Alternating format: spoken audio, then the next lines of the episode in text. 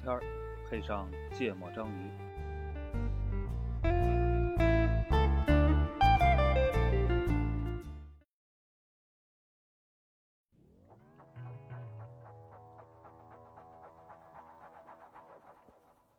Hey, hey, mama said the way you move gonna make you sweat, gonna make you groove. Ah, God, way you shake that thing, gonna make you burn, gonna make you stay.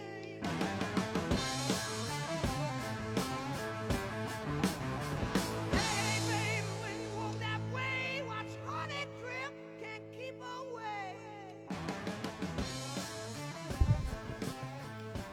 大家好，欢迎收听《芥末章鱼》，我是肖阳。一泽，娜娜，这个上一期没有赶上前半场的录制，嗯，嗯，呃，我们录什么呢？呃，我们聊一概念，嗯概念叫公平，嗯，嗯，呃，是个也是个经常被，提起，我我觉得我们节目里可能有无很多次提起过这个概念嗯啊、但其实没特别展开的嗯认真讨论过嗯啊、以及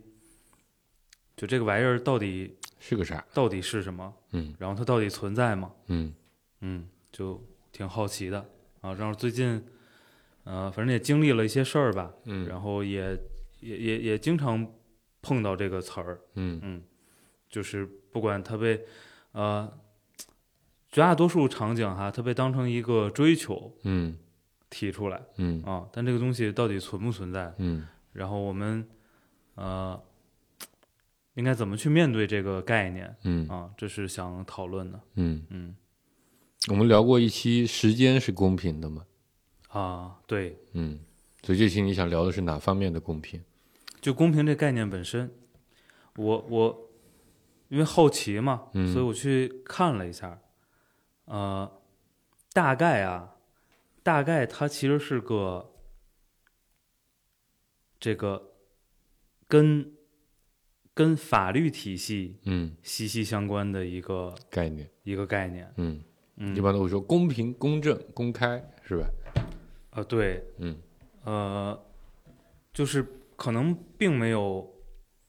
就是我们使用的那么广泛，对。其实它是比较狭窄的一个概念。有可能啊，嗯就是确实也没怎么仔细研究过，当然也也也绝对也没那么局限了。其实，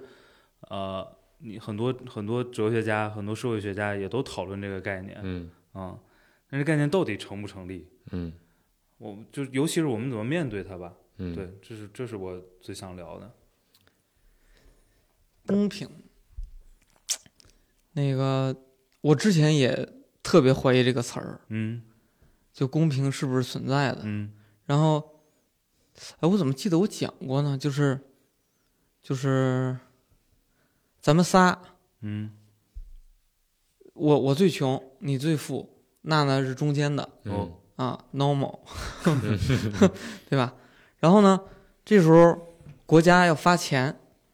嗯，我以为你在假设呢，咱把事实说出来了。国家要发嗯什钱么时候发钱？啊，什么时候国家要发钱？呢，它有三百块，嗯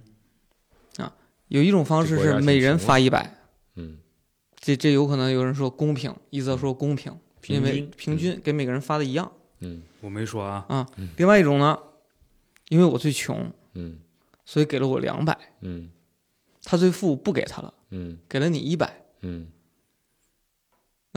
发完之后，哎，让我们的差距变小了，嗯哪个是公平？对，所以这东西存在吗？对，所以我就说这这那你先定义一下什么叫公平。对这这这东西就没法定义，嗯因为嗯嗯都可以称之为公平。就你很多很多种行为去使，就是做的行为目的是使得变得平均，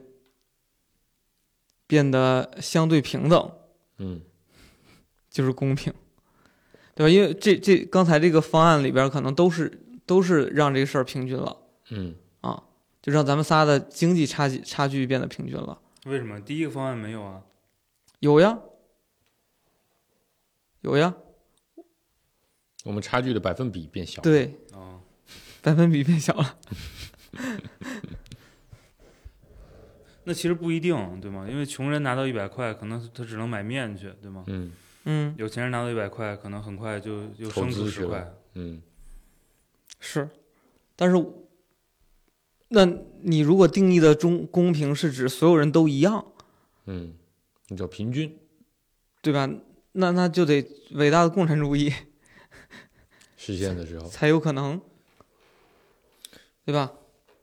那你按按你道理，就现在世界上所有的事情都不公平，因为拿到这个拿到这个资源的人做什么事儿，那是由他自己决定的，嗯，对吧？他他很有可能在有有很多种不同的，就每个人都有不同的所以这个我们差别。我们日对不对常说的那个公平是什么呀？我跟你刚才讲到这个，你看我第一个想到公平、公开、公正，这个是奥运会的，反正各种体育赛事就经常它会其实提就是法律，对吧？就一种就是规则，规则啊。对吧？这个公正，我觉得和公开相对好理解。公开就是这个让所有人看见，呃，所有人看见不会徇私舞弊，这嗯个有底下桌面下的交易，对吧？这个公正呢也比较好理解，不能这个这个有偏袒，嗯，对吧？说说说这个，呃呃呃呃，你你你这样就犯规，他那样就不犯规、啊，这是属于不太公正，嗯啊，公平，我刚才在想，就是这个现在不也有很多这个美国的各种赛事嘛，很多在吐槽嘛，嗯这个变性人。嗯啊，这个能不能参加男变女，嗯能不能参加女子比赛，嗯这是不是一种公平，嗯对吧？这个你既然是男男的比赛和女的比赛嘛，现在只有这两种分组嘛，嗯，啊，那你是不是人家心里认同是个女的，嗯那是不是应该去参加女子比赛去？啊，那有人就提出来说这不对，嗯这个她，呃，虽然她变性了，但她身体条件肯定还比女性要好。因嗯为我记得哪一个赛事就允许了这个这个变性的跨性别的这样的一个这个能按照自己认同的性别去参赛，然后不仅前三名全是变性人，嗯然后并且还把记录给破了。嗯嗯大家就说这不公平。嗯嗯那于是就有人提出来说，这个呃，变性的人群嗯，能不能单独成立一个小组？嗯这个这个让他们比赛去嗯啊。那于是就会有提出来，对吧？男变女，女变男，嗯这可能有。嗯，那就还有做手术不做手术，天生的非天生的多大变的？啊，对，多大变的，这都有区别。嗯那你怎么分组？啊嗯这是不是公平？嗯那这个事情就变得争议很大。嗯所以我就觉得他就我刚才这么一想下来，我就觉得他更像是一个先有了概念，就先有了这两个字儿，嗯大家才开始来想办法，不停的去讨论、碰撞，去定义这两个字儿的嗯一个东西。嗯和我们原来说，当一个概念产生，然后总结出一个名词叫 A，嗯不太一样。就公平这个东西变成了一种共识，就是公平很重要，嗯，这是共识。嗯。但公平是啥？其实它一直在变的。所以就这种解释，我忘了是谁啊？是什么亚里士多德还是我忘了？还是柏拉图，反正就提出希腊过先提哲出过一种类似的解释，嗯他把这个东西大概解释成，就是说，哎呀，原话怎么说的我不记得了啊，嗯，也有意思我有可能记错了，那反正你理解的脑子里有这么反个正不概是念我，说的啊，反正不是我说的，就是呃，他把这个东西解释成就公平就是一种，呃，或者说公平的目的吧，它叫做合理化偏见，嗯嗯，把偏见合理化掉，对，或者说给偏见一个适用的范围，嗯在这个范围内的偏见嗯，都是可以被允许的。嗯，咱们当时聊歧视的时候，是不是聊过这个概念？啊不记得了。好像是有，嗯就到多大程度算歧视，嗯对吧？如果它在某个合理化的范围内，嗯它其实是 OK 的。嗯嗯，就反正这玩意儿吧，嗯，挺像个幌子的，你知道吗？对，它就是一个，就我刚才说，它先给每个人都种下了一个概念，嗯然后就是就一个框，嗯啥都可以往里装。每你说你有理，那公平就是你说的那样。嗯他说有道理的时候，公平就是他说的那样。呃，对，能往里装的东西可多了，对，包括很多，呃，历史上很多抗争，嗯，呃，举的旗号也叫这两个字儿，嗯嗯对吗？嗯，呃，但明明明明是种利益博弈，没错，但他需要以公平的名义，对吧？就是嗯只要我在旧有的利益格局里是弱势的一方，嗯，就不我公去平博弈我的利益，我就可以高举举这这个公平的大旗，旗嗯，啊、但但其实什么叫公平呢？嗯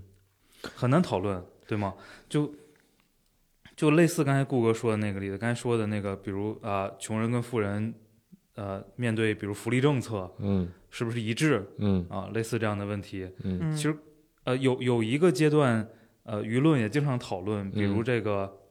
个税，税啊收不是不是，嗯呃，就是所谓的出身问题，啊嗯对？吗？嗯，就说白了，寒门难出贵子，哎就说白了，你爷爷是红军，嗯，你就啊就就成就问好，上两代人的牺牲嗯啊，到底是不是应该考虑？啊，那个叫做人家四代人的努力，凭什么就被你的十年寒窗苦读打败了？啊、对，对嗯就类似吧，嗯对吗？那那就是说，我理解就是说你，你你你呃，你愿意在什么时间尺度嗯，去偏见这类问题？ 对，呃，反驳这种观点的，嗯就是说，呃，就刚才那句话嘛，四代人努力，凭什么被你十年寒窗苦读打败？还有嗯更早之前有一句话叫做“我努力了二十年才能跟你一起坐在一起喝咖啡”，对吧？那它其实带来的意思就是说，大家起跑点是不公平的。假设我们人生是一个进阶的方向的话，嗯大家起跑点是不一样的。嗯那这种不一样是一种不公平。嗯呃，于是呢，就会那个时候很网网络上有一张很火的一个图啊，就是就是他就说，呃，有一堵墙，应该我们在节目里也提到过吧？我觉得这张图应该很多人都看，有一堵墙，墙外是很美的风景，就脚底下垫着什么？对，有人有有高个，有矮个，嗯对吧？这个顾哥啊，每个人如果都只发一个板凳儿，那都垫起来，高个其实不用板凳儿嗯也能看得见外面的风景，嗯但矮个呢，如果只垫一个板凳儿，其实是看不见外面的风景的。啊，这就是他那一百块钱嘛。对，嗯不，但它会更具象，因为那一百块钱你能拿来干什么是不一定的，嗯对吧？但我要让大家都能看到风景，嗯这个社会才会更好。嗯于是他那句话就是：那我不应该三张板凳儿，或者对三张板凳儿都给每个人一张，嗯给每个人一张叫平均。 那高个儿其实用不上这板凳儿，嗯拿着板凳也是浪费。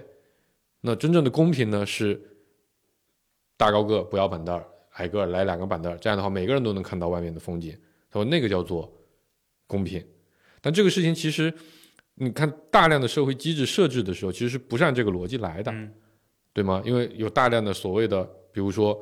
这个在遗产继承这个事情上来，嗯，凭什么富人的子女在天生的时候家庭条件就更优优越，他不太需要奋斗，他就能解决很多生活上的问题？嗯进而他可以有更多的时间和精力去投入在学术啊或者各种各样的方面，所以他能有更好的起跑点。那一般在这种时候就会提出一个概念，就大家会说，这个我不能要求资源公平，因为如果你破坏这个资源的继承性，就会破坏一定程度上破坏私有制，嗯进而破坏各种人们积累财富的积极性，进而你这个社会很多的基础概念就不成立了。嗯所以我不要求资源公平，但我要求什么？我要求资机会公平，就是每个人都能有一个机会，嗯，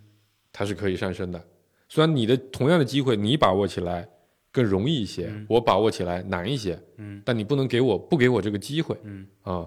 我觉得这是一个经常被拿出来来讲的一个、一个一个反驳所谓的要求资源公平，嗯但是资源公平又会破坏一定的社会基础的嗯这样的一个一个理论。嗯，啊，但你说机会公平又怎样算是机会公平，对吧？嗯他这个问题又很泛是的，啊、所以就又会变成，那我们开始，哪怕大家都接受了机会是要公平的，那我们怎么在这里面再来，再来，再来，再来，再来这个这个这个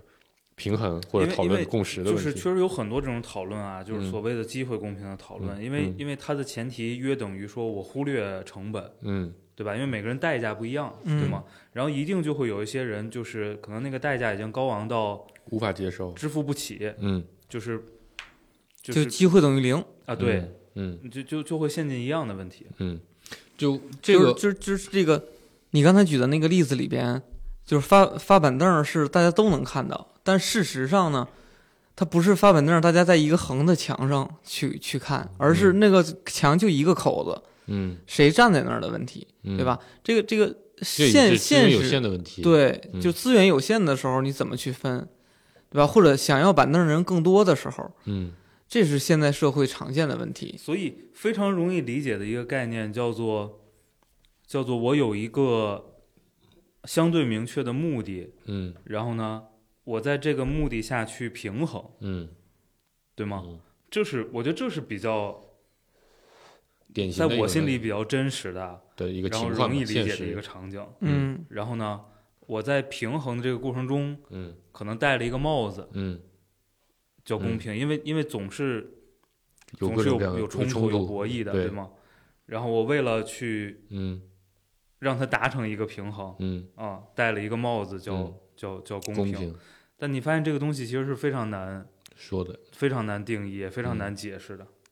这个，我想起曾经有一个命题，我真的思考了非常非常的久嗯啊，就是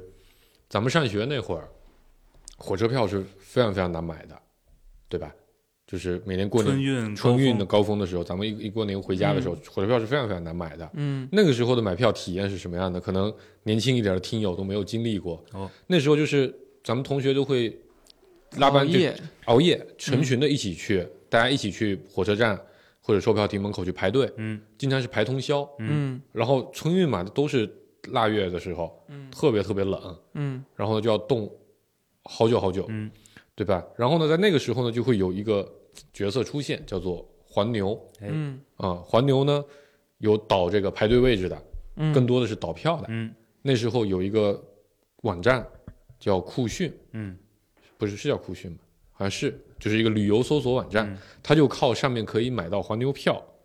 起的第一波流量的。嗯嗯那这个事情就是你你也可以去买这个黄牛票，我你可能加价个两百块钱，你就一定能买票，就不用去这个这个这个排队了。嗯那当时就大家就说，那既然加价黄牛是一个普遍的存在，嗯为什么不能开放一个价钱一个一个办法，就是我官方的通过加价，我买到一定的这个这个火车票，嗯对吧？就这个问题，其实很多人都都都在讨论。嗯我当时我我觉得我自己思考的一个结论是，这是因为首先这是一个民生基础需求，嗯嗯每个人中国是一个人口迁移大国，嗯对吧？每年春运是全世界最大的人口流动嗯活动，那这么多人都要回家，一定要回家过年的。嗯如果说你都靠加价来决定谁能得到票，谁不能有票，那一定是经济负担得起的人就会得到票了。嗯嗯那对于那些收入不高的人，对于那些农民工，对于那些比较穷的学生来说，嗯那他们就不回家了吗？嗯那这个社会回家的资源就变成依据你的收入完全来分配了。嗯那为什么要用排队这个机制，嗯对吧？那是因为有一个东西大家还是相对比较公平的，每个人都有的，叫做时间。嗯你可以付出金钱成本，你也会这个上网，你花两百块钱去酷讯上面找个黄牛买个票，但是呢，更多的人不愿意花这个钱的时候，每个人都要付出一个相对均衡、平衡的一个、每个人都有的资源，叫做时间。你去愿意多辛苦一点儿，你就更有更大的概率能买得着票嗯啊、就我觉得是这样来取得了一个平衡，虽然它看起来非常的低效，嗯它给全国人民这几亿的流动人口都造成了巨大的成本，对吧、大家要熬夜，熬夜第二天工作学习肯定都会受到影响，然后呃冻感冒的、生病的，就肯定多少都会有大量的成本在。但他用这个方式保证了车票的分配，嗯你说在这里面你用什么机制来解决呢？其实，但是很多人提，包括各种各样的专家提过无数种办法，嗯对，包括软座的产生、嗯软卧的产生，本质上都是用一定的价格歧视就我提供足够差异化的选项嘛。没错，是的。但是你看，飞机票是价格歧视非常执行的非常非常彻底的一嗯个、一个一个交通领域，但地铁、公交，尤其火车是坚决没有做价格歧视的，嗯对吧，尤其在春运期间，大量的软座、软卧都会改成硬座和硬嗯卧，它其实就是为了保证这个基础的公平。那最终这个东西靠什么解决了呢？靠幺二三零六，嗯靠高铁，靠中国人坐火车不再难，本质上还是资源的它其实降低了稀缺性。对，它靠资源的极大丰富，靠物质的极大丰富，变相的解决了这个问题。嗯对，嗯就刚才刚才顾主播说，就是一开头说的那个词儿是对的啊，嗯就是就就是啊、理论上的那个共产主义嗯，确实是解决这个问题的、嗯公平问题啊，这是它很重要的一一个目标值，得追求的嗯这个价值所在。嗯，嗯，不再有阶级嘛，啊、嗯对，然后物质极大丰富，没然错后大家这个按需按需分配，分配，对，嗯就是但是这这些假设现在今还不天还不搭是上是不成立的，对吗？？嗯今天你面对的情况永远是呃稀缺的，没错，然后这个个体跟个体是差异化的，嗯，然后是有互相的博弈的，没错，嗯，就还说这个买买买火车票这个事情，其实，在幺二三零六刚出现的时候，这个那会儿还是在电脑上抢票吧，我记得还没有手机 APP 呢。嗯，最早网易最早的幺二三零六是在电脑上抢的吧，嗯我记得。然后呢，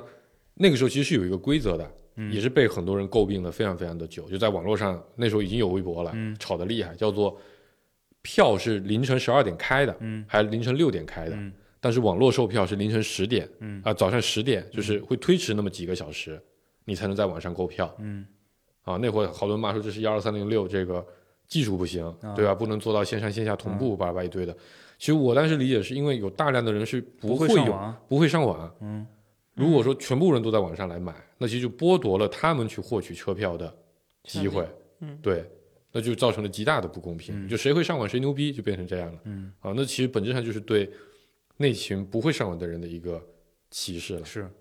但过渡到现在，确实你刚才说，就是因为高铁这个票已经几乎不稀缺了，嗯会上网的这个能力嗯也不稀缺了。嗯哪怕你不会上网，你到随便到一个售票点或者到一个火车站，都有无数的人会帮你指导着用那个票，嗯用类似的方式去把这个票买下来。嗯，那这个时候它就不再变成一个稀缺资源之后，就不就就都公平，嗯买得着就行，嗯就看你谁手速啦、晚速啦，对吧？大家其实都差不多。就是，嗯，因为这个东西，就它确实是跟规则紧密呃相连关联很近的一个、一个概念。嗯，但规则这个东西本身就不稳定，对本身就不可靠，太主观。对吗？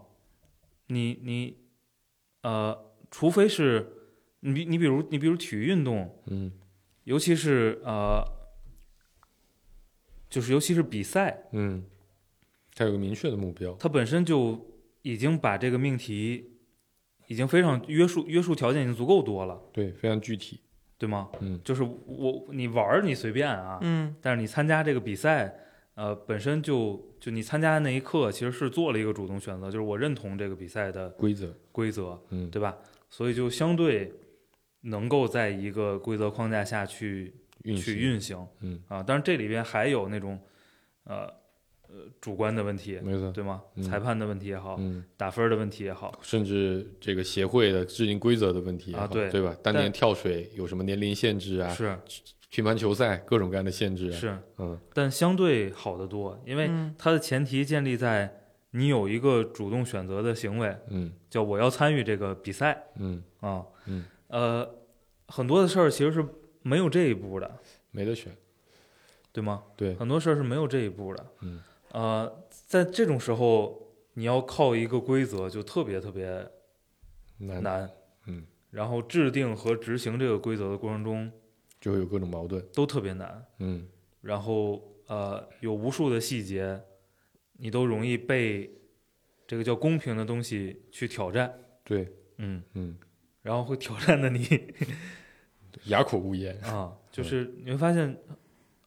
经常会陷进一个没有解的状态，嗯，嗯就让我想起一个事儿，淘宝当年在改成淘宝商城的时候，嗯发生过一个很出名的事件，就是中小商家围堵淘宝总部啊是啊，当时发生的事情是什么呢？是，呃，最早淘宝是纯粹的 C to C，嗯就跟那个易贝，对吧，是一个逻辑。然后呢，它其实是靠这些小商家，呃，发家的起来的。然后呢，那个时候呢，其实也也也向这小商家收一定的费用，我记得是有一定的这个什么店铺押金啊，或者什么每年的手续费类似的。但这个这个费用是比较低的，嗯嗯应该一年就几百还是一两千这个水平。那那但是淘宝的运行的问题呢，其实就运行出现了很多的问题，对吧？假货泛滥，嗯各种售后服务质量难以保证，然后也面临着这个京东的挑战。嗯，所以呢，淘宝当时就希望要走一定的 B to C 的这么一定的这个战略的转型，嗯所以推出了淘宝商城。那淘宝商城就要求，比如说你营业，好像应该反正就要求画了一条线，嗯，你超过一定比例的那个县的商家，嗯你必须转到淘宝商城里。嗯转到淘宝商城就面临的高额的开店的押金，嗯，然后可能更高的抽佣比例，嗯反正就对对这个小商家来说是非常非常不利的。嗯那很多小商家就认为说，这个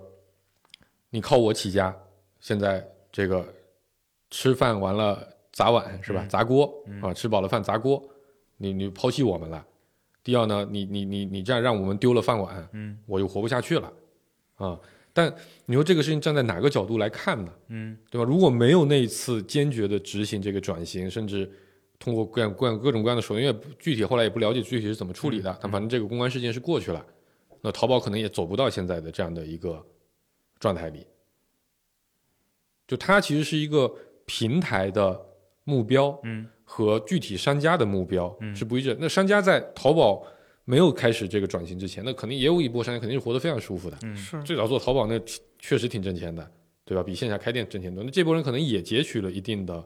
红利，嗯获得了一定的利益。嗯那本质上就像刚才一泽说，它这就是一个利益的冲突导致了这么一个事情。那淘宝因为这个事情被骂了好多年，是被骂了好多年。就就马云这个企业家一直在这个中国的互联网，因为他干了好几个事儿，其实都是有比较多的反对意见的。嗯这是一个，对吧？还有当年那个 B to B 事件的、嗯呃查作弊的问题，还有这个支付宝事件，嗯啊、等等一系列。那这个你就很难说，你到底用什么尺度来评价他的行为到底合理不合理了。嗯我作为一个商业公司，我不这么干，我可能要死的。嗯然后呢，他可能也确实有一点点背信弃义，嗯违了一定约的这种、这种这种痕迹在里面，嗯对吧？但他不这么干，他就死了。嗯你这时候怎么来抉择？那本质上道德本身就是软性的，嗯对吧？你可以去要求一个圣人，但可能每个人都是圣人的社会也出不了一个像淘宝这样的平台或者这样嗯的一个商业公司。哎，但你觉得这个东西它是道德吗？呃，我觉得这个事情我一直也在想啊，嗯因为我不知道淘宝违法没有违法，啊，对，因为我们不是法律专家，对吧？那同时在那个时候，咱们的一个环境也是这个本身啊反正最简单的吧，支付宝这事儿人办成了，啊，对啊，对吗？而且你说你站在你真讲的那个一点儿，站在国家利益的角度，嗯是不是维护了一定程度的国家利益？嗯某种程度上可以说是的，嗯对吧？这么核心的金融的技术平台，你不能确实不能这个完全的由外资嗯掌控，嗯这是当时的核心的这个目标。你说他有没有他个人的私利的追求？嗯确实也有嗯啊，包括他私利追求追求到最后，现在这个结果也不是非常的好，嗯对吧？那这个事情本身就是很复杂的。嗯你很难用一一个尺度来完全的评价它。嗯嗯对，因为有一种特别好讨论的，嗯这个特别好讨论的就叫做，啊、我们已经明确之后的规则，你嗯轻易的去改变。突破它，嗯对吗？嗯这个绝大多数特就是理直气壮的叫出来不公平的，嗯，都是这可样。可能可能很多都是类似这样的场景，嗯对吧？？然后呢，如如就更呃更容易评判的，就这里扯进了私利，嗯对吗？嗯，就我为了我一己私利突破了规则。突破了规则，嗯，这是基本上一棍子拍死了。啊，对， 就是没有什么翻身的嗯余地了。嗯，但是，嗯，好多情况就比这个要复杂。有趣，嗯对，要复杂，嗯因为呃首首先跟私利无关，而且呃，就是很多事情就是靠突破规则才能办成。去演进的。对，是的。所谓企业家嘛，对英文里叫的就是突破的人。嗯对，啊、就这玩意儿也很难说，嗯这边儿也很难说，而且呃，由于这个词儿太旗帜化了，嗯呃，也也也也就跟历史一样，也经常被粉饰对，被包装，啊，嗯也经常是个任人呃打扮的。胜利者的游戏，嗯嗯，嗯就是你也不知道怎么去看待那些所谓的嗯缔造了公平的过程，嗯嗯。对，就是我我们是我们的生活啊，还是就是接触到遇到公平这个概念的时候，其实往往都是非常具体的小圈子的事儿。就是说，我们在关注说这个，比如说贫困线，嗯对吧？脱贫致富，其实你你们俩关心吗？我觉得没有没有多大关心，嗯，我我我个人是不太关注的。没有直接的生对生活没有对直接对影响吧？嗯对，对我是没有影响的。然后我也不觉得，就是我也想象不到，假设我在那个村子里边是什么样子的，嗯对吧？然后呢，你看这个国家拿着我纳的税，对吧？去贴补了别人，嗯我也没说啥，嗯， 是吧？这个我觉得他嗯讲究， 对，就是就是我我我我我我理解并且消化它，就是嗯我觉得这是正常的，这就是那个，这在我眼里就是，比如比如个税，你挣得多扣得多，但对你其实因为你给你扣得多，其实对你没有多大影响，影响大了呀，但是它可以帮助非常这这非常多的其他的人我也需要帮助。啊，就是这这是我去理解他做的一个公平的事儿，嗯那除此之外啊，我面临的所谓的公平，他说，比如说幼儿园老师对那个孩子和对我们家孩子是不是公平的？嗯，，对这种情况你怎么定义呢？就是是不是同样的机一视会？同仁，对，嗯。但我觉得这里边肯定是不公平的。他长得好看点儿，聪明点儿，机灵点儿，就他他那个那个孩子家长给老师塞了一万块钱，嗯，我塞了一千，嗯那老师对那个孩子好，对我们家的不好嗯啊，这就是普遍的不公平，嗯，这就是对，这就这就落进了我刚才说的那个最容易评判那个场景了，啊对就我对为了私利对呃破破坏了坏了规一个规平衡，对或者破坏了一个规对，则，这个就是在我我就除了你刚才说的那些，呃，更高层面的，就我们日常遇到的都是这类的，嗯，这类的就变成了说，那你也可以花一万块钱给那个老师，但你可能没有一万块钱，对，但那一万块钱对我来说压力太大了，嗯嗯对吧？那我给不了，那。我有两种办法，一种是接受它，一种我去举报。哎，这让我想起今天下午发给群里那个新闻，啊，这个浙江现在举报这个捕黑客，已经、啊已经非常疯狂了。啊，它本质上也是破坏了一种公平，嗯大家说好都不补课了， 你他妈偷偷补，嗯对吗对？那破坏了这些得不到补课资源的孩子的这个这个这个未来获得优质教育的资源的机会，所以这也是个破坏了高考的中考的公平。我觉得这这也是个非常值得讨论的问题，嗯就是呃，我们我们先就是理想化一点啊，嗯就是比如公平就是画条线，嗯对吗？嗯，那这条线画在哪儿，其实影响也是不一样的。没错呀，就那个墙盖多高的问题。对吧呃，关键有的时候所谓的那个公平，其实是要把这个线画低。嗯嗯，这么理解？你指的线画低是指呃，我们假设一种情况啊，嗯假设、假设我们我们不讨论补课这事儿对不对啊，嗯但呃，我其实是在降低教育水平的，嗯嗯就大家学的东西都别太难，嗯嗯对吗？嗯，就我其实是在降低教大家育的水教平的。教育时间也变短。对，嗯然后呢，如果这个时候我把呃投入了额外的时间和精力去呃接受更更难的教育这个事儿，定义成它不公平，嗯我去举报它，嗯就就这个到底对不对，嗯，对吗？因为我觉得从朴素的情感上，大家肯定会觉得不公平。是呀，嗯，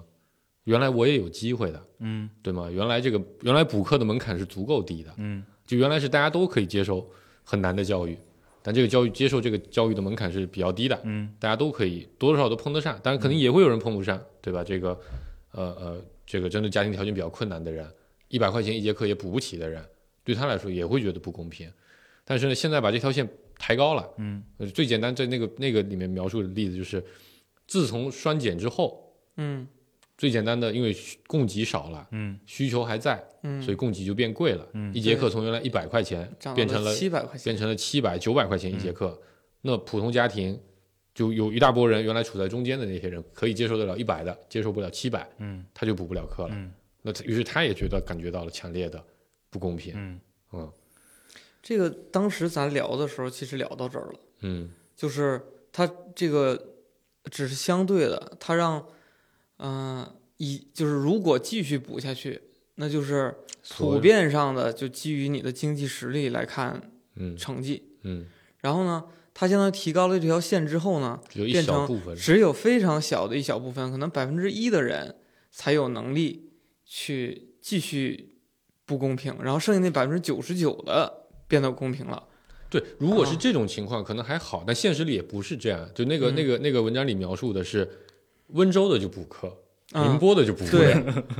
对吧？这是群体跟群体之间的利益冲突了，嗯对，这就是变成了啊因为这你最个，后高考是放在一个省里一起考的呀。对，这就变成了说，你各个地区执行公平政策的，因为就是比如说某种程度就是温州破坏了这个规则，对对吧？我通过对我自己的执行双减的力度的放水，嗯可能会让我这边地方的教育质量变高，嗯进而获得更多的好处嗯，啊、不管是高考的升学率啊，未来的教育拨款啊。对，可能所以都不我一就样说嘛，这个，呃，还有一特别典型的场景，嗯比如那个拆迁的钉子户，嗯是吧？嗯就是这种，我就跟你死磕，嗯，磕到最后，我觉得拿从可能实践层面都是多少少能比额外好处比的，别人多捞着强一些点便宜的，嗯对吗？可能一平米多赔了我五千块钱嗯啊，就是你你从经验上，呃，开发商也好，嗯或者他委托的这个拆迁的公司也好，呃，基本上都会嗯，以这种方式来执行，对吧？然后呢，嗯，其实你有招治这个吗？呃，有招，嗯所以我就说，发动群众斗群众，有基本的这个人性基础。嗯嗯，嗯，就是先要立两个群体啊，让他们之间有这个利益冲突呀，因为说白了，你说你说对于开发商来说，我不是赔不起最后这一两户，嗯，但他破坏了公只平不过就是我担心之前那一万户过来找我闹，啊，对啊，对吗？嗯，想起 所以设定一笔叫钉子户款，摆在那儿。如果呢没有钉子户，这笔钱大家平分；如果有呢，对你这就是这这就是典型的嗯发动群众斗群众嘛，嗯，对吗？嗯让我想起最近一个蛮蛮蛮经典的这个呃呃商业博弈的一个案例，嗯最近不是这个汽车新能源这个行业非常火嘛，然后呢， 就汽车现在不是智能智能的这个软件的部分很多嘛，嗯所以它依赖这个呃 CPU，依赖这个核心芯片。然后过去呢，就大家芯片各种各样的，反正什么八二零啊，什么 Tegra 啊，反正各种各样的芯片。嗯然后呢，呃，今年去年年底应该是去年年底，反正高通出了一个新的芯片，叫八零五五，嗯特别牛逼，哎啊，就整个拉升了一大代，就整个体验就完全不一样。你可以理解为就是，呃，iPhone 四和 iPhone 三的区别嗯啊。然后呢，就新车现在基本上都标配这个芯片嗯啊。老车主说：“靠，我他妈车才提了两个月，嗯我就是个老款，嗯没有这个新的芯片，这个我也想要。”嗯这个有一个品牌卖的就少，大概就卖了两万辆。嗯历史所有车主全部升级，嗯一一个芯片差不多全套，反正全部弄下一万多，嗯，两万辆车我赔两个亿，嗯我把两万辆都升级了。他的竞对公司就他就开始宣传嘛，你看我我牛逼，嗯所有老车主全部都能升级，嗯他就去找就开始宣传，你看我的竞对公司，嗯他们也是老款芯片就不升级，嗯于是老款的 那个那个竞对公司的所有老车主全部都来闹，我们也要升级，嗯他卖了四十万辆，嗯八十个亿。嗯没有人赔得起、嗯，啊。于是他就被现，于是一下子这个竞争的态势就完全扭过来了。是大家觉得 A 公司有担当，嗯嗯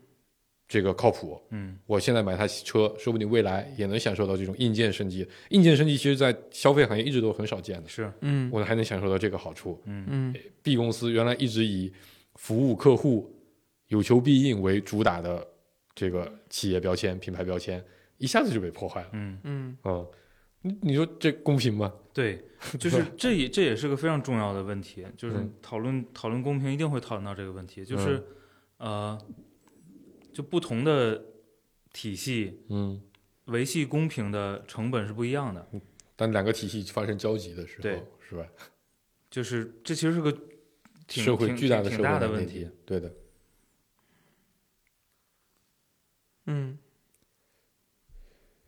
但还好，这是一个商业行为，对吗？本身就是商业逻辑，无非就是大家最后用脚投票，嗯该把车卖的卖了，认认栽的认栽了，嗯我自己看走眼了，没选对产品。嗯，那就是啊，对这个东西也经常产生很多额外的嗯，公关问题额，外的成本，对，对吗？就因为就因为有类似的事件，所以会有协会，嗯，所以会有很多三幺五，啊啊会有就各种类似各样的的东西出现对。对对对对，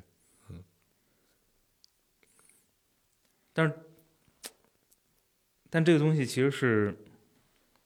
我觉得我刚才聊到这，我就觉得这有点像什么呢？有点像三体人给我们设计的一个质子，哦，它框住了、限制住了很多的事情，嗯嗯，让很多事情都产生了大量的摩擦，嗯对吧？你就，当然印度社会我们我了解也不是非常的透，嗯，对吧？但你想起来印度种姓制度，对吧？嗯深入人心，嗯我不知道现在怎样，但至少在过去一直描述的时候，大家是非常就印度人民是很接受这个嗯概念的。嗯嗯就我是婆罗门，我就是牛逼，嗯他不他是什么什么那个低低种姓的，那他就是不能做那些事情。嗯但大家一旦接受了这个设定，好像社会也挺和谐的，嗯嗯，对吧？大家其实是没有那么多的冲突的。嗯因为因为我去过印度几次嘛，嗯因为他们也都信教，整体上感觉是比咱们社会里的人是相对平和很多的。嗯没有那么多的焦虑，你知道吧？因为咱们就讲究人人平等嘛。那为什么他开奔驰，嗯我骑共享单车啊？嗯但你是我是婆罗门，所以我开奔驰，对吧？你是低种姓，所以你骑共享单车，哎，这个社会就很能接受。合理化歧视， 他他他就把他就把这个公平这个概念没有了，社会概念你直接就把这东西拿掉了，嗯至少在阶级这个层面，对吧？他把它拿掉了，反而可能降低。但他可能从整体社会发发展层面，如果你以 GDP 角度来衡量，它可能也会形成很多嗯负面效果。但你看这，反正你从看哪个目标来，嗯你从社会和谐角度、阶级冲突角度，嗯对吧？这个基尼指数角度、嗯 恩格尔系数角度、各种系数角度，可能它都是一个不错的一个结果，至少让治理这个国家的人是不那么头疼的。嗯他可能还反而挺依赖这套制度来维系这个。但他如果想发展 GDP，他想拉拉升这个经济生产率，那可能这就是个大麻烦。嗯，你如何打破原有的规则，去构建一套新的让所有人都认可的公平的制度，嗯，就很难。所以你们你们经历过，就是在自己的印象里啊，因为我相信，嗯，太小的时候不一定有这概念，嗯肯定有一个阶段，你容易呃认为这个东西嗯是个非常重要的嗯一个概念，嗯，对吗？有过吗？我我顾尔博在疑惑。高考呀，高考是我第一次接受是不公平的时间，你知道吗？对我就是想问说，呃，就什么时候对这个概念产生怀疑了，就不那么是坚定了。不，什么时候你认识到说公它平其很实重是要？它其实不存不不存在的？高考的时候，对吧？这个天天宣传高考多么多么的严格，嗯多么多么的严肃，多么多么的公平公正，嗯没有任何的回旋的空间。嗯但你发现，哎，花钱的，安排座位的，嗯找人作弊的，嗯然后老师睁一只眼闭一只眼，嗯你该抄你就抄吧嗯的时候，我就觉得哦，其实不是这样的。嗯之前只是给你灌输一个想法，嗯让绝大多数人遵循这个规则。但事实上，你如果敢去打破边界，或者你有能力去打破这个规则，那还是有无数的，对吧？这这个刚才讲的都是比较简单的，不影响其他人那么多的，或者说只是间接影响的。那顶替的，对吧？经常也有新闻爆出来，A 考上了高考，分数不错，这自己成绩很好，查出来三百多分儿，嗯然后也不知道自己为什么考这样，去了个大专，后来发现被人顶替的，例子也很多呀，嗯。但这几年肯定，比如说各种什么阅卷电子化呀，然后什么线上考试啊，反正七七八八各种手段加起来，这肯定会越来越少嘛。现在这种情监况考手段也比原来呃丰牛逼富 的多了，对，嗯，包括网民的举报热情也比原来厉害的多了，对吧？举报意识，嗯，这你也架不住区域作案，啊确实是，啊，是这好像今年也抓了一批漏题的，对不？对，嗯，就是总会有总会有漏网之鱼，总会有特殊的人群，对，嗯就这个事儿，我就就我小的时候其实是破坏了规则的那个人啊，啊，对，因为他们家是教育口袋，对，漏网之鱼，嗯，就是不到到就是只是因为因为因为是教育口儿的会有一些便利，优待，对优待，嗯，但是没有造成其实实质的影响，倒还好，不是直接的影响，，对，嗯然后，呃，就高考的那个时候就一直在也也是讲嘛，讲这些事儿，但是也是那会儿就开始听到很多风神，风声啊，所以就会担心这些不公平的事儿啊。那会儿就觉得这个其实破坏规则挺容易的，嗯，在我眼里，对，就是对至因少为高考那个时候的高考是挺容对易的，，嗯就那会儿我觉得一定有人会破坏规则，嗯，但那会儿心里里边想的是还好，你破坏可能就是嗯都就是中间层的竞争，，对对，你你找的那个枪手，或者说你你照抄别人答案，可能写答给答案的那个人水平还不如我高呢，对我没什么影响。嗯，对，所以那会儿是用这种方式的，是因为你的利益并没有被剥夺，，对，所所以以用你那觉得种无方式所谓去告诉自己没关系。嗯，啊那这个很容易理解，对吗？啊就是呃你，不在这个利益冲突的对象里，对，而且呃，只要是一个相对封闭的一个命题，嗯，绝对实力就不担心这个东西。就是物质极大丰富嘛，类似这个逻辑嘛，对，其实你看体育运动也一样，对吗？嗯，就是在绝对实力面前，你什么规则都没有，对，中国乒乓球对对对 典型的例子就嘛，是就是那嗯规则些咋改都行，啊嗯，包括一些误判，一些怎么对对样，对其实都都无所谓的。嗯，嗯对，就是那个，你看，面对面对，就这大概就是个道德选择了，对吗？就是面对这个破坏或者突破规则的人，呃，就是看待这个问题的人，心态肯定是不一样的，嗯，对吗？一定有很多人是义愤愤恨填的，膺，嗯对吧？就是，当然这个愤恨的动机，嗯，有很多种对吧？我们也不知道是羡慕 还是啊，真的就是维护这个对，这个这个规则，嗯对吧？也有很多，呃也有也有，也这不能很多啊。我们的人民不是这样的，有一小撮群，一小撮坏蛋嗯，是就是羡慕，对然后自己也想我办法也想参那与样参与进去，嗯，对吗？然后呢，呃，也有一小撮比较淡定的，可无能所谓，可能嗯可能可能我就认为是就是世是界就是这样就的是这样的。嗯啊我不在那圈子里，那我啊就就接受呗。啊嗯，但这个事儿其实就对这一个问题的观点啊、呃积累一定的嗯这个这个时间长度，嗯其实对人的影响挺大的，就是你嗯观察身边的人，呃，对这个问题看法儿，呃，一贯的是什么样儿的，其实真的对对对这个人很多的选择，都做会很多影的响。判断，影响都特别特别大嗯，我找工作就是最典型的。啊。当你发现，比如我们为什么不考公，嗯对吧？你发现哦，那里面就是一个靠各种各样的不是明面规则的，听说是，听啊说听是，说是对，不对知道你就发现哎，自己玩不了这个，那就算了。嗯嗯，就是如果我有资源，那我我可能去就去我就玩去儿玩对了，但我没有资源，我在那个在对，那个那套里边一定是被炮灰就嗯就对是是那个在那假公平里边的。被牺牲的那对，部被分牺牲的那那个人，嗯那我就干嘛过去牺牲呢？不去了，对吧？找到一个相对公平的环境，嗯对吧？然后之前，呃，其实，在互联网就是就是这十几年高嗯速发展的时候，大家都在讲的是说，我们是凭凭本事赚钱的，嗯，对吧？不搞那些歪门邪道，对，不搞什么人情世故嗯，啊、我有本事，我不行换个地儿，我靠专业，对。但是呢，你才真发现也正呢不是，真正就是就是这，当你不再是个稀缺人才的时候，当这个市场上当你这个行业已经变成传统行业，对，当你这个行业已经没落的时候，嗯对吧？人才非常多的时候，你会发现一样也变成了那样，可能会比他们好一些，嗯，嗯，但是也在有拉那个帮趋势派的，对吧？对吧？任人为亲的，这个对，而且这个时候你很多时候你可能也不见得是你主动的选择，嗯对吗？它就变成了这个样对子。就你说有两个人，一个是你合作过的，嗯一个是你从来没合作过的，这两个人看起来水平差不多，嗯要求的薪水也差不多，嗯你选谁呢？我想大概概率大家都会选择那个我更了解的、嗯更熟悉的那个人，嗯，风险小嘛，风险小啊。所以、嗯那基于这种逻辑，我到了一个新地方，我招聘一些我更信得过的弟兄来嗯过来，一起来在这个地方啊组个新团队，嗯，原团队变成新团队去做一个事儿，嗯，听起来也合逻辑，对。然后这个时候这呢，嗯这个就变成了一种拉帮结派。哦不不，然后这个时候呢，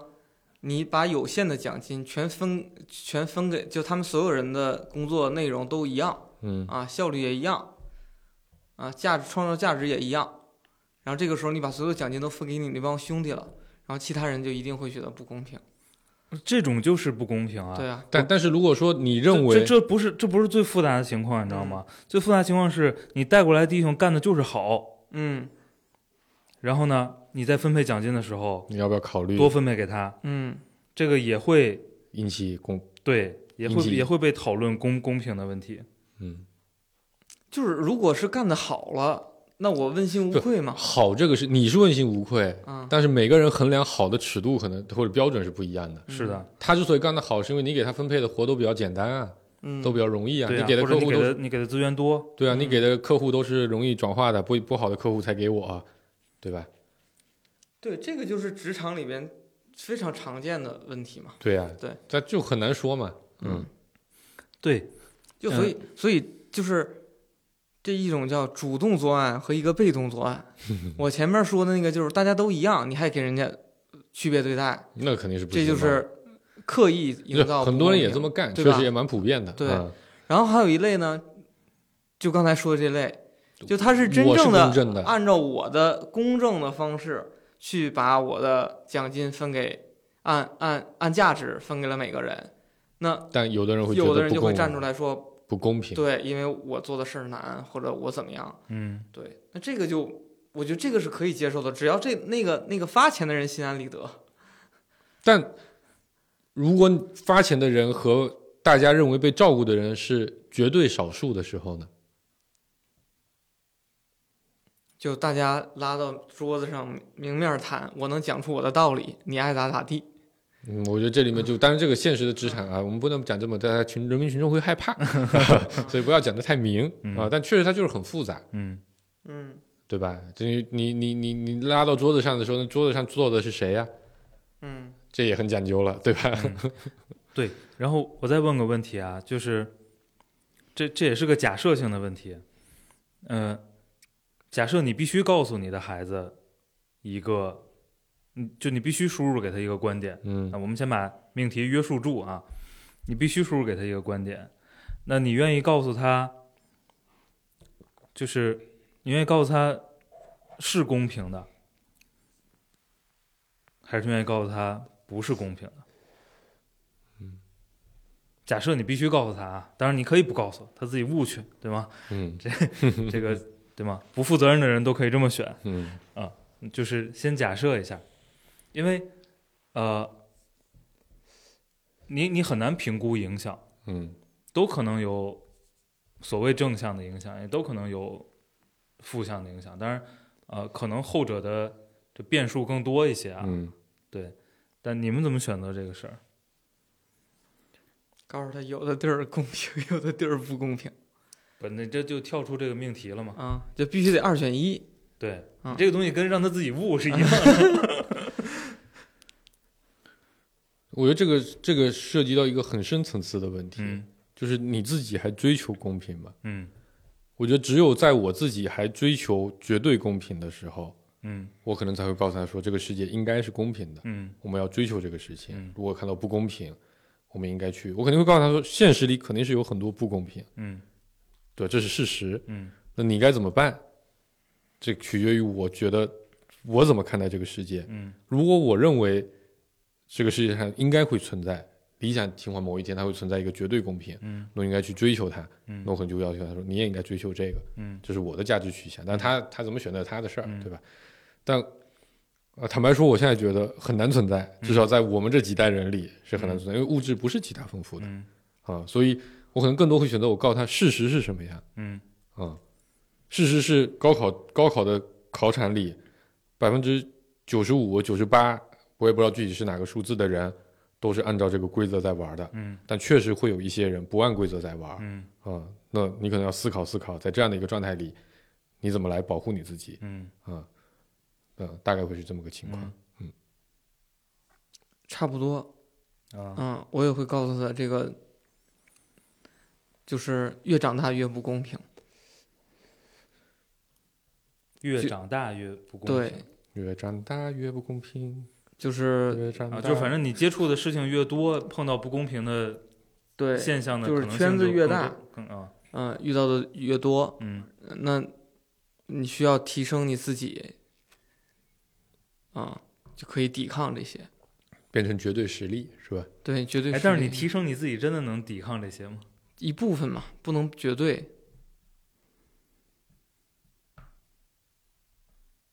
那你牺牲了自己，有没有可能你也变成破坏公平的那个人？提升了就破坏了，有可能啊，嗯，你成为了掌权的那个人，你成为了有本事在高考上动点手脚的人。如果你提升的刚好是这方面的能力的话，违你法的事儿咱不能干，这对是前提。这个所谓提升你自己的这个逻辑，其实挺危险的，你知道吗？嗯，为啥？嗯，因为因为提升啥是个对呀、很难选择的东西。对，嗯，就这个这个太泛了。就是他关注的，他他觉得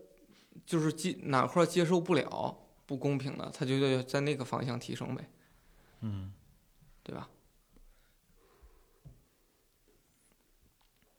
对，因为为为什么说这个东西其实影响挺多的呢？我会发现，嗯，就反正你遇到这这种情况或者想这个问题想的越多吧，它会制约你很多选择。嗯，是有的，些事儿你可能就不是特别敢碰。嗯，这个有点像怎么跟员工说话才不算呃 PUA，就是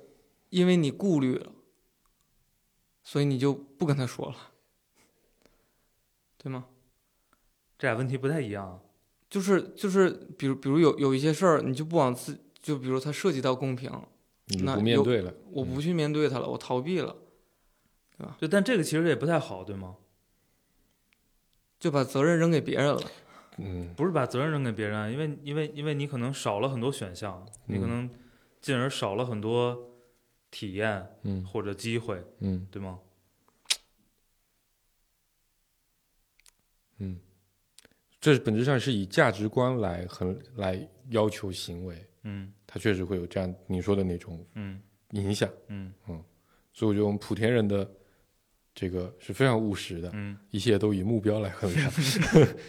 嗯想赚钱，想不违法的赚钱，那我们就在这个方就就这么两条规则，我们在这规则里面玩就好了，嗯对吧？想赚钱又不违法，同时不谋不害命，嗯我就在这规则里玩了。嗯可以违一点法，但是不杀人啊，这也是一种玩法。嗯，你自己给自己定好一个目标和那还是人家福星人好，只有一条规则，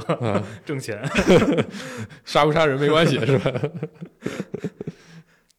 所以，我们莆田人还是比较善良的，嗯但是也不是，确实也有害民的啊，少数少数。嗯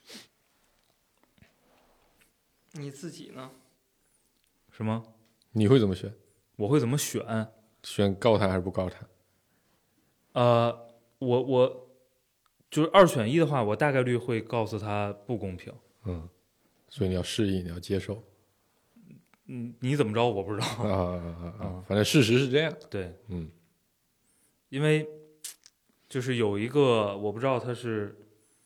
哪个学术领域的名嗯词啊，确实确实就叫做公平世界假设啊，是一种幻觉。啊，是种幻觉。嗯，然后当然它造就了很多东西。对，啊，对，呃，但它不改变它本身的性质，没错，它本身的性质并不是个公事平实对，啊，是个假设。嗯就是我们很多东西其实是，呃，在在支持和推翻这个假设的过程中，互相替换的过程没中，错，那个发展出来的。嗯，嗯而且他都两方都在不停的套用这个概念，是的，在进行着博弈。嗯这个我说个题外话啊，就最近也不能说最近吧，就一直都有一种感受，就是我们这一代人，你看我们去教育孩子，我们就会说，我会告诉你世界并不公平，嗯对吧？但其实我们这一代人在成长的过程中，我们接受的非常多的比较理想化的概念，是的，呃，公平、正义、呃，真爱，然后反正各种各样的吧，有嗯大量这样的概念。其实把我们这代人，这个这个这个框的挺苦的，嗯 对吧？我们就这代人有很多的给自己设限的地方啊，这不能干，那不能干，这我要追求这个事情，我要有很多理想主义的吧。嗯讲的好听点儿是这样，对吧？但呃，所以说我们下一代人可能就不一样，因为我们是被框的有点儿苦的话，我们嗯可能就教出来不一样。嗯嗯，但可能这也跟我们父母那代人的经历，以及他们为什么会这么教育我们有很大的关系。嗯，因为因为这个概念吧，太其实挺绝对的，对，挺绝对的。嗯嗯，所以嗯，也许啊，嗯，也许理性一点儿处理呢，就是，呃，就就你去理解它是在灰度之间，在公平和不公平反复替换的嗯过程里，嗯，但这个确实，嗯，对于咱们这代个人，约这个还是约等于你自己悟吧， 对这个，对我觉得其实可能下一代人没有这个苦恼，嗯对咱们这代人挑战会比较大，啊，因为你你先灌输了一个没比较错绝对的，概念啊，和和那个在里面，嗯。啊，最后我要分享一个故事，就哎在这个、这个这个，呃，一开始聊这话题的时候，反正我就想起这么个事儿，嗯跟这个聊的概念有没有直接关系呢？我也不知道，嗯啊，但我觉得，呃，给了很多的呃启发啊、嗯我最近刚刚看到的一个一个一个一个，算是故事嘛，反正一小段历史吧，嗯就是在讲这个呃津布巴维嗯这个国家，嗯津布巴维是一个很出名的国家，因为它是全世界货币面值最大的国家啊，津比巴嗯布韦，啊津巴布韦啊津巴布韦，sorry，津巴布韦啊，他们发发行过十万亿嗯，元十十万亿面值的津巴布韦币。哦，阎王管的地儿，啊，他们说比天地银行发的还还要大，嗯呃，但是大家都只知道说他们通货膨胀很厉害，嗯但我觉得可能大部分人都不知道为什么是这样的情况。然后那篇文章其实介绍就是他为什么会是这么个情况，嗯但他讲的也比较泛，啊但我觉得嗯大家可以，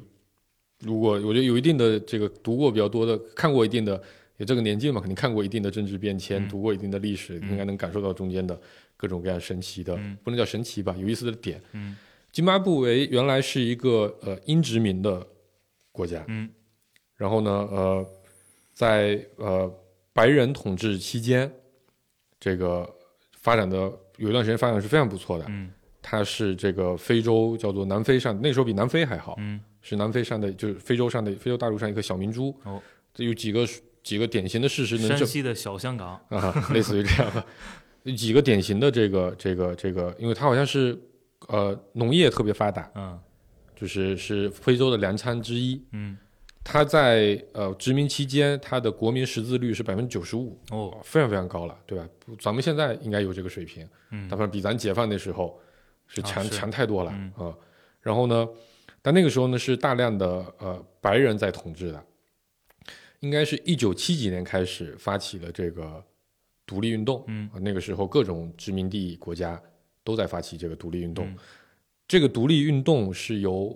白人发起的。嗯并不是由当地的本土的非洲人发起的，啊、嗯是由白人发起的。但是呢，白人又伙同了呃一定的本地人，那嗯肯定的，因为你要跟英联邦这个脱离关系嘛。嗯然后呢，反正到了某个时间，英联邦就同就同意了他的这个独立地位，嗯就是反正英国就同意他独立地位，然后不英国就搞了个英联邦嘛，嗯，就其实就其实还是有对这些英联邦国家这是英国人的殖民政策，殖民政策，对、嗯它有大量的，就是但是反正让各种人都独立了，独立完之后通过联邦的形嗯式来各种反正控制嘛，然后呃中间反正又搞过很多次的这个呃革命，嗯那和这个比如说阿尔及利亚这种一些国家不一样，就是它后来不是内战，嗯它就是当地有两波这个黑人的本土的一个叫什么民族联盟，一个叫什么国家联盟，嗯啊、这个都去反对白人去了。嗯于是呢，他们就把改白人赶跑了，嗯然后扶持出了一个新的这个呃黑人政府。嗯然后呢，他们把白人在那边有大量的这个庄园、嗯农农庄，那因为他为什么是粮仓嘛，就因为白人在那边呃发展了大量的这个农业技术，嗯这个大面积的耕种，所以那个时候它的粮食产量非常好。那当时，但是百分之好像是千分之一的白人控制了百分之九十九的土地资源，嗯然后中间也有一些这个种族的政策，比如说这个呃分区域，白人的地和黑人的地要分开，嗯但白人划给自己的地都是当地最肥沃的土地，然后给黑人地都很贫瘠，发展不了经济，所以黑人只能去白人的庄园里面打工，嗯大概是这么一个模式。那哎后来有了黑人政府，那可能就不答应啊，就就要把白人赶跑，嗯于是这些黑人就到了这个白人的庄园里面，就把地给抢回来了。嗯反而新政府也一直在纠结，嗯到底要不要搞这个土改，嗯把土地重新分配。嗯那最后选择的是要把土地重新分配，嗯于是呢就把白人的庄园拿出来分给了本土的黑人。嗯但这些人黑人拿到土地之后，他们是没有这个比较先进的农业技术的，嗯所以这些地他们就不会种，于是这些地就全部都荒了。嗯荒了之后呢，经济就不行了。嗯那不行了之后呢，于是他选择了一条路，叫做凯恩斯主义，嗯通过发行货币嗯提升啊。然后，因为他把白人赶跑之后，英联邦就对他进行了制裁，就不允许呃他们采购外汇了。嗯然后，因为他原来是一个粮食出口国，所以嗯他非常依赖这个国际贸易嗯了。那美国也不给他，也不能拿美元，也不能拿英镑了，嗯所以他粮食出口不出去了，然后粮食本身也不不种了，地也荒了，因为它变成一个封闭封闭的经济体，于是他选择了这个呃通过发行货嗯币刺激经济，于是这一发不可收拾，越发越多，越发越多，发到最后钱都不值钱了，嗯然后整个经济就崩溃了。嗯啊、就为什么讲这个呢？就是这里面其实有很多层的群体利益的博弈，嗯嗯对吧？最终的结果目前看起来是很糟糕的，嗯至少人民群众是非常痛苦的。嗯但你说在那个那时那刻博弈的过程当中，那凭什么把千分之一甚至更少的白人掌握着那么多的土地和嗯资源？那当然，我觉得掌握着资源的白人也会说说出很多的为什么，嗯对吗？曾经你们是那样的，现在你们是这样的，其实也是有原因的，嗯。但我觉得这里面就是非常非常的复杂，嗯到底对哪个群体来说，这里面的公平，我觉得对于津巴布韦人民的每一代人来说，可能对这个事情的评价都不一样。嗯拿土地的那一代人和后面感受通货膨胀的那代人和现在的这代人，可能想法都不一样。对，嗯，多么有趣的一个故事。嗯 这个，呃，没相信白人的农耕科技，却嗯相信了他们的经济学理论。对啊，这就很神奇，对吧？为什么会变成这样呢？嗯我觉得里面肯定有很多值得研究的地方。嗯，行吧，就分享这个故事，好差不多了，收工嗯拜拜。拜拜。拜拜。Ah, ah, ah, ah.